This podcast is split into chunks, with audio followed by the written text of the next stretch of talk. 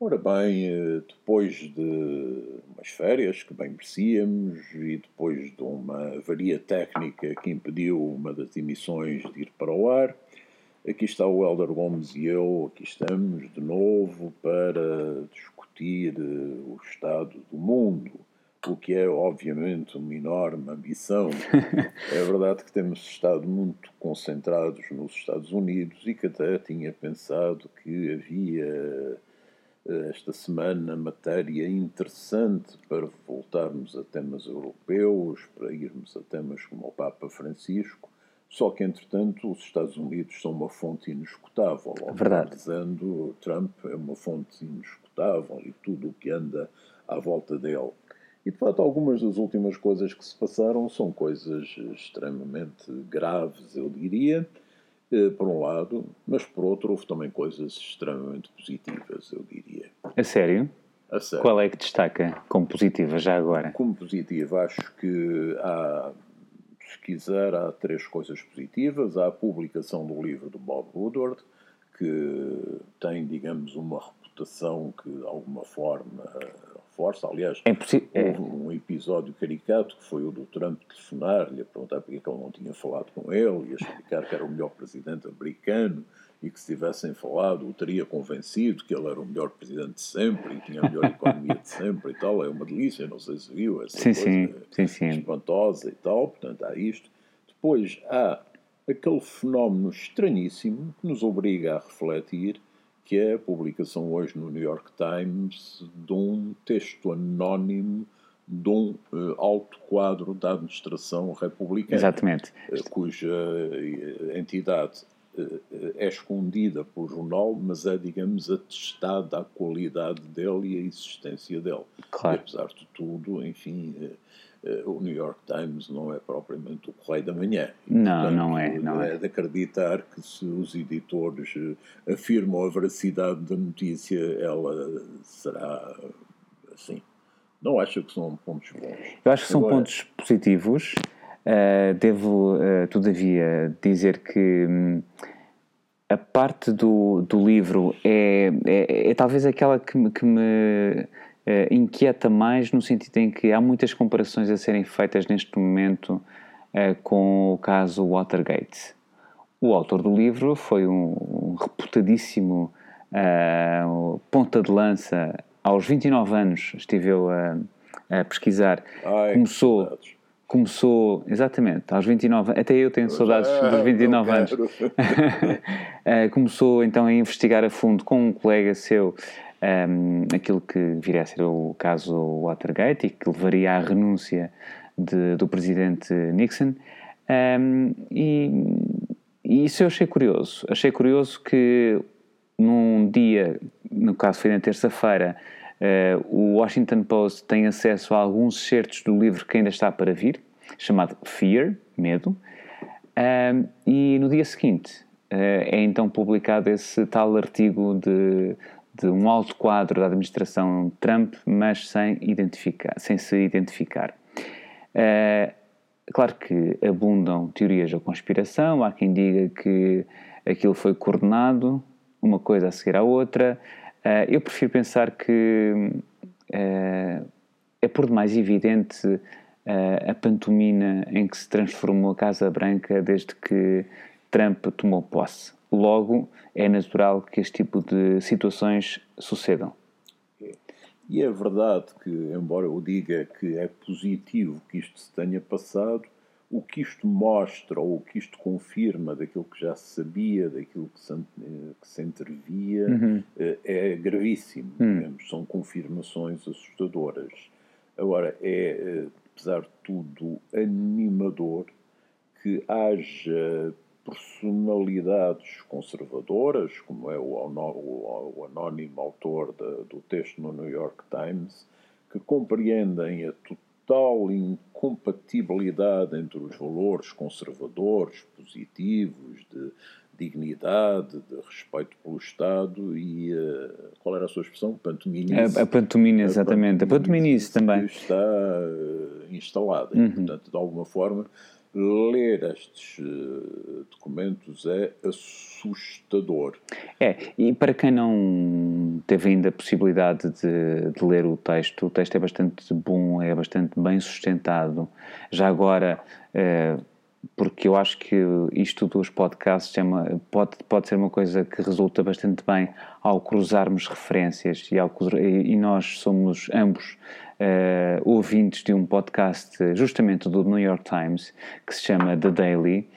E na edição desta quinta-feira uh, a pessoa responsável pela seleção dos artigos que são publicados na secção da opinião do, do jornal uh, explicou ao, ao moderador, ao apresentador, ao host do, do podcast tudo aquilo que, portanto, o processo todo, sempre com o cuidado de eu não vou revelar, jamais em tempo algum, uh, a identidade desta pessoa, homem ou mulher, seja quem for, não interessa.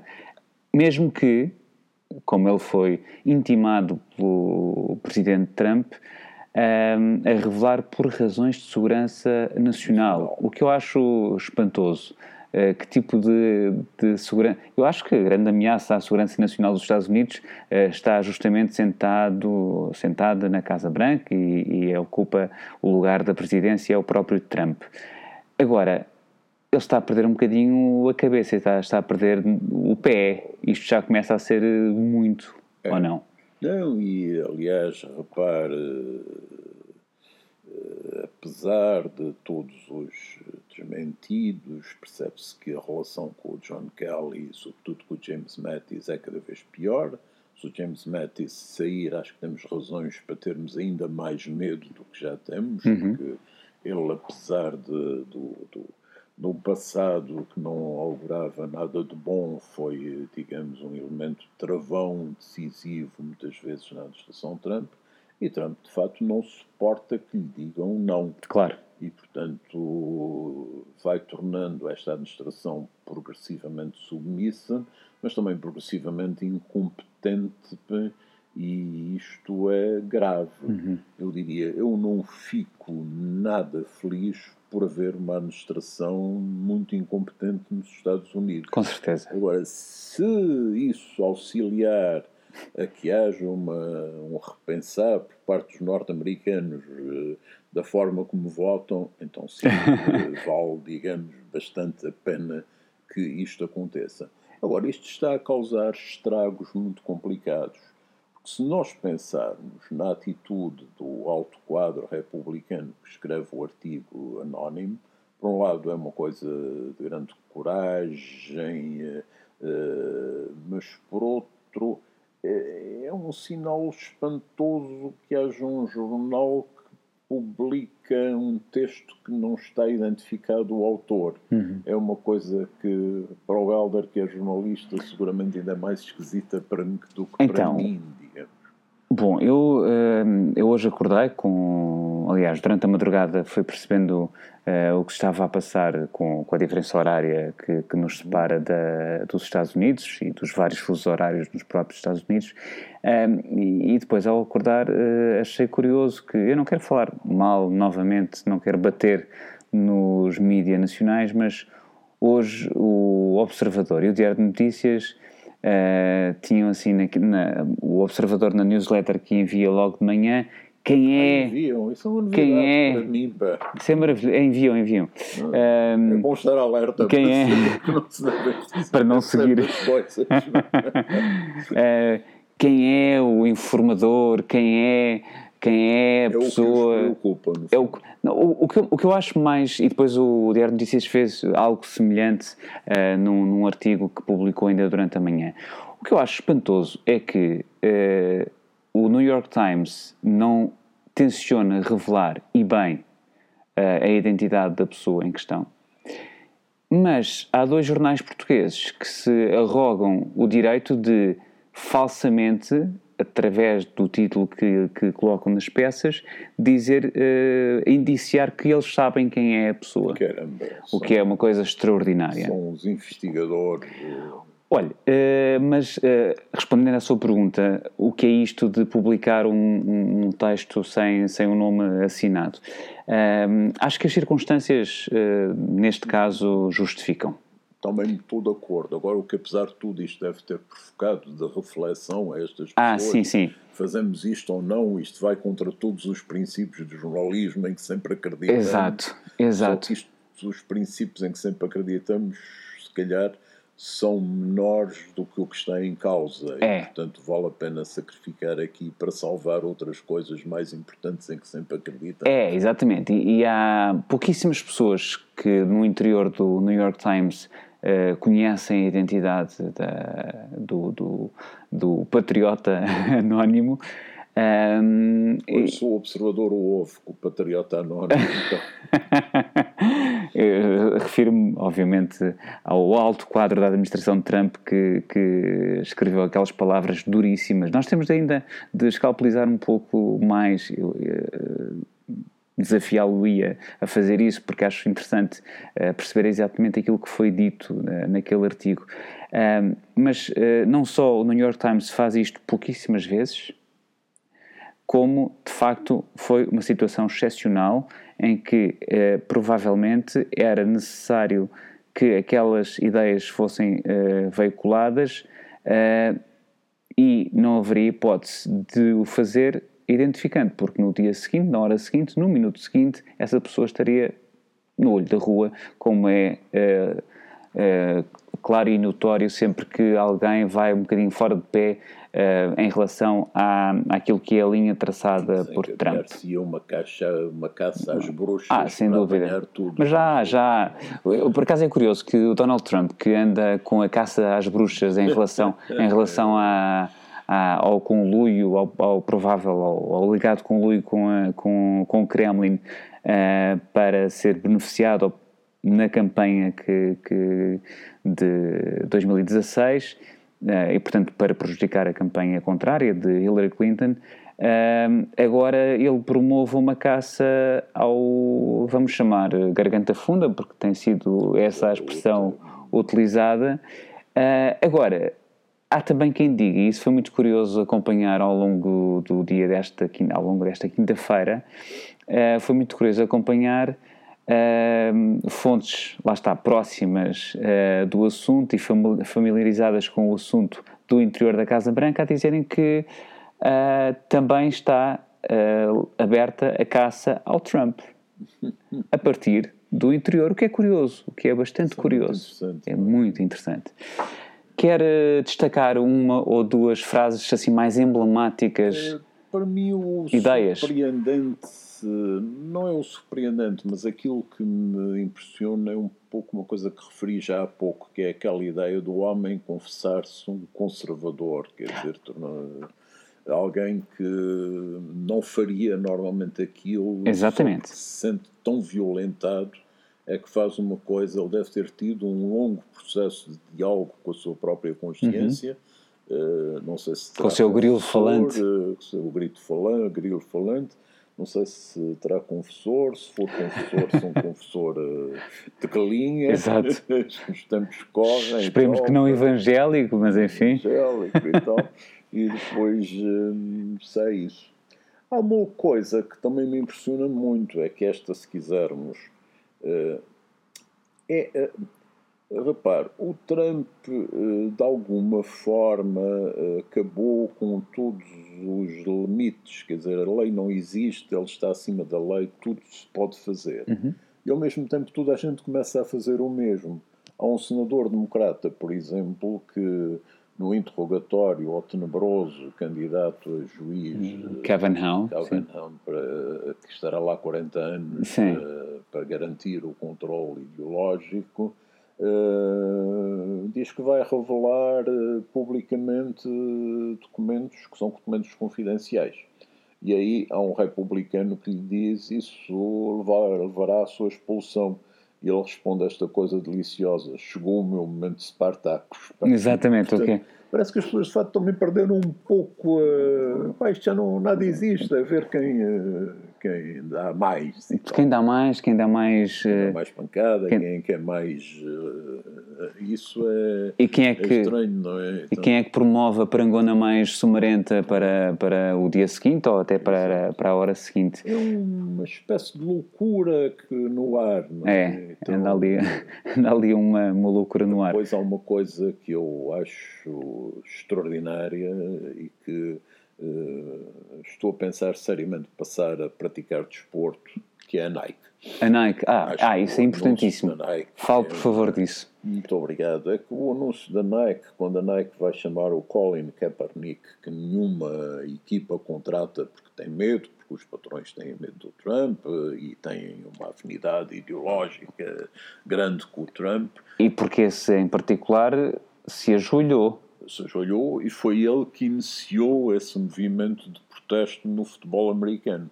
Que era durante uma, o hino nacional, não é? Durante o hino nacional, ajoelhar como forma de protestar contra os, eh, a forma de atuação da polícia, contra todos os aspectos piores da administração. E uh, que uma empresa com as características da Nike, não estamos a falar propriamente numa alternativa ali da Tribeca ou de qualquer coisa Sim. assim, uh, assuma isto é qualquer coisa de espantoso. Claro que poder-se-á pensar uh, que se trata de uma estratégia de marketing, de conseguir, uh, através disso, aumentar vendas. Mas é, além de mais, uma estratégia extremamente perigosa. Sim. Até porque a primeira resposta do mercado foi a queda das ações da Nike, porque, digamos, quem põe o Nike na, no pé tem algum dinheiro, não é propriamente. Para andar a brincar.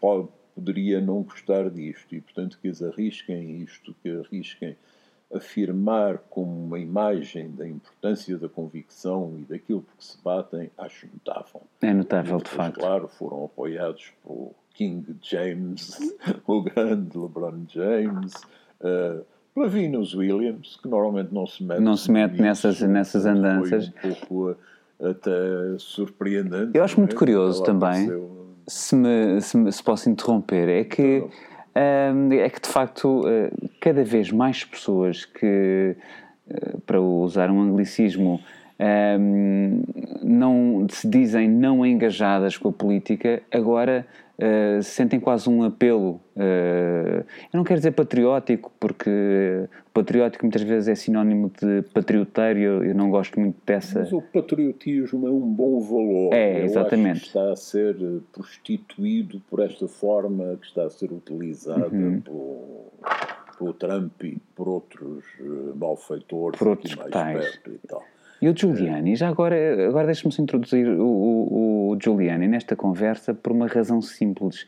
É que aquele homem também está a perder eh, pois, as estribeiras. Eh, Dir-se-ia que toda a gente enlouqueceu. A questão é saber se realmente enlouqueceram, se é uma estratégia, se, é, se acham que é possível arrastar uma nação para a loucura se é mudança no caos? Se é mudança no caos.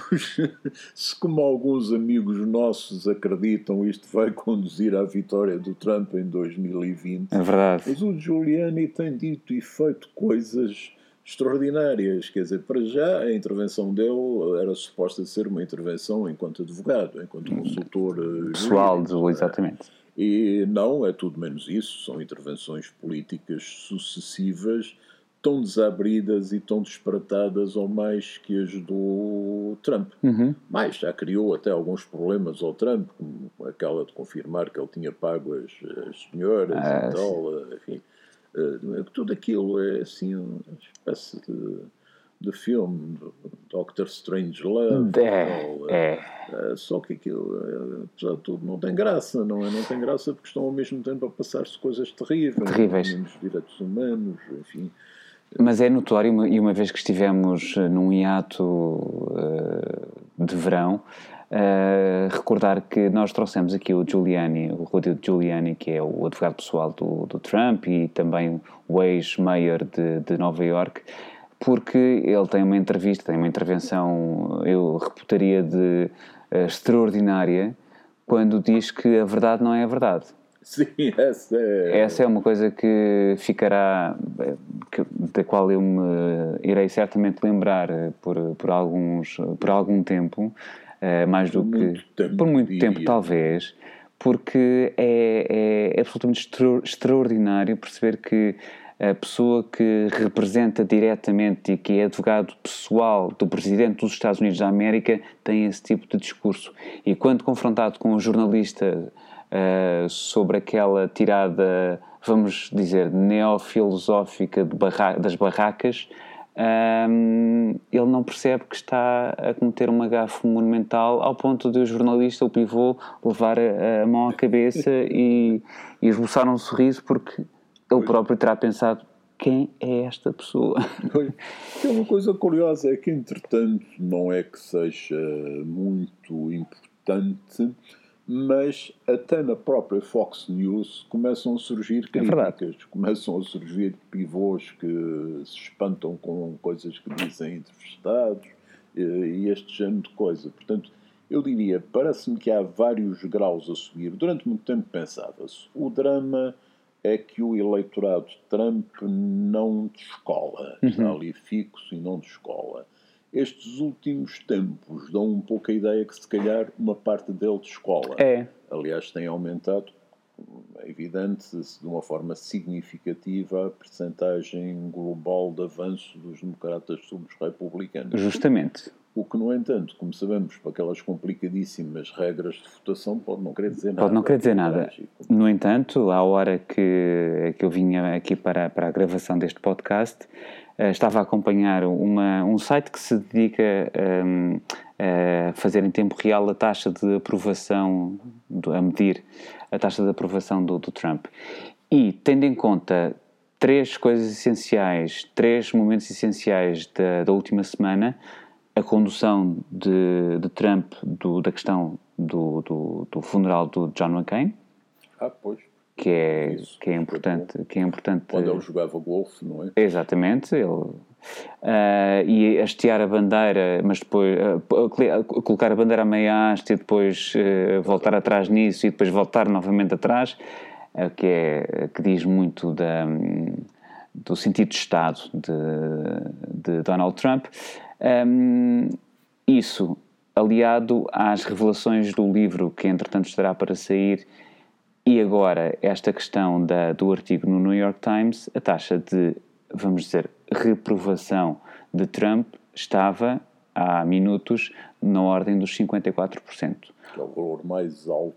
Em muito, em muito tempo. Em muito tempo. Eu não sei se desde sempre, mas seguramente desde o início deste ano. É uma coisa assim. hum, e isto acontece justamente quando faltam exatamente dois meses para as intercalares. Hoje é dia, o dia em que estamos aqui a gravar, Seis. é dia 6 de setembro a dia 6 de novembro serão os intercalares. Teremos tempo para obter a nacionalidade norte-americana? Uh, não sei se ou vamos pela lotaria dos green cards, não, não, não faço ideia se acha que vale a pena confiar numa, numa reconfiguração política da, daquela, daquele sistema bicamaral ou não. Acho que. É assim, eu não sei como é que eu vou estar na madrugada do dia 7, não é? Espero que estejamos juntos e que estejamos a apanhar uma boa narça. pá. É, é- Eh, Narça, outro narça é esse termo que deve sempre, sempre utilizar-se em qualquer podcast que, eh, que discuta política de uma forma séria. né? Parece-me fundamental. A mim é? também. Então, aliás, outra vez que façamos outro, chamamos-lhe a narça. É narça. mas hum, portanto esperemos que a SAT possamos eh, e que isso nos permita continuar a acreditar que os Estados Unidos são, apesar de tudo, a velha democracia que trouxe alguns valores fundamentais para, para o centro do mundo. Valores fundamentais estes que estão a eclipsar-se progressivamente em todos os lados. Nós temos assistido a coisas horríveis, acho que hoje não vamos a isso, mas o que se vai passando por aí para a Europa e depois esta questão em torno da liberdade de imprensa É, e da liberdade de Está, informação. está a pensar no Steve Bannon e no, na New Yorker, não está? Estou, estou a pensar Na ma- conferência dos negacionistas na Universidade Ah, do isso Porto. também é tão bom. tipos Isso é tão bom. A Universidade do Porto, quer dizer, tem mais ou menos a posição do Trump, não é? Aceita uma conferência de negacionistas, Negacionistas, das então. alterações climáticas. Então vamos, então vamos, com certeza. Representam 0,0000 da comunidade científica, quer dizer, porquê é que devemos dar palco a essa gente? Mas depois, essa gente, eh, essa gente é sempre muito curiosa, porque esses, esses loucos, porque eh, sinceramente, face eh, a tudo que nós vimos, vemos com cheias, furacões, com, com o tempo absolutamente eh, desajustado para já não há estações do ano, eh, a mim chateia-me e, portanto, é apelidá-los de loucos sem qualquer, sem qualquer ofensa para quem de facto sofre de, de perturbação mental, porque é, injusto. é injusto para eles. São malfeitores. É, São mesmo malfeitores. São- Ahm, mas eu, gostaria de comparar esses, esses negacionistas da- das alterações climáticas àqueles, àqueles outros que negam que Terra eh, é redonda e ligeiramente achatada nos polos, eh, que é uma ladinha que nós ouvimos desde crianças. É, aquele salvo jogador de basquete que acredita piamente nisto, não me consigo lembrar agora dele. Eu não posso ajudá-lo porque não acompanho Não, pois. o, o, o Mas eu desporto. estou em falta claramente porque passo a vida a seguir o basquete. E é um, um jogador de basquete super simpático, um all-star, é? Uhum. Não é? Então, mas que acredita completamente nisso da Terra ser plana e tal. Ninguém, O que é curioso nessa gente é que, a dada altura, publicaram um tweet há uns, há uns meses, não sei se se, se deparou com isso, que eh, vangloriando-se e dizendo que tem, tem hum, pessoas que acreditam, tal como eles, que a Terra é plana all, all around the world. O que é uma contradição nos termos, digamos. Portanto, Isso é ótimo! essa é maravilhosa e eu, eu gosto de incluir os negacionistas daquilo que é por demais evidente eh, no mesmo saco, porque acho que estão bastante bem uns para os outros. A história do Steve Bannon, repara, o New Yorker recuou, mas o Economist convidou para uma conferência do mesmo estilo na Austrália, salvo erro e tal. É por isso é nome da tal liberdade De expressão e de imprensa, É exatamente. que aqui em Portugal somos muito maus, perseguimos a senhora Le Pen, Coitadinha, pobrezinha. que horror, É um- senhora. Isso também foi sexismo. É, tal. foi certamente, certamente sexismo. Muito mal, muito Mas pronto, de qualquer forma, por isso é que talvez eh, valha a pena ser subscritor da New Yorker e não valha assim tanto a pena ser eh, subscritor da Economist.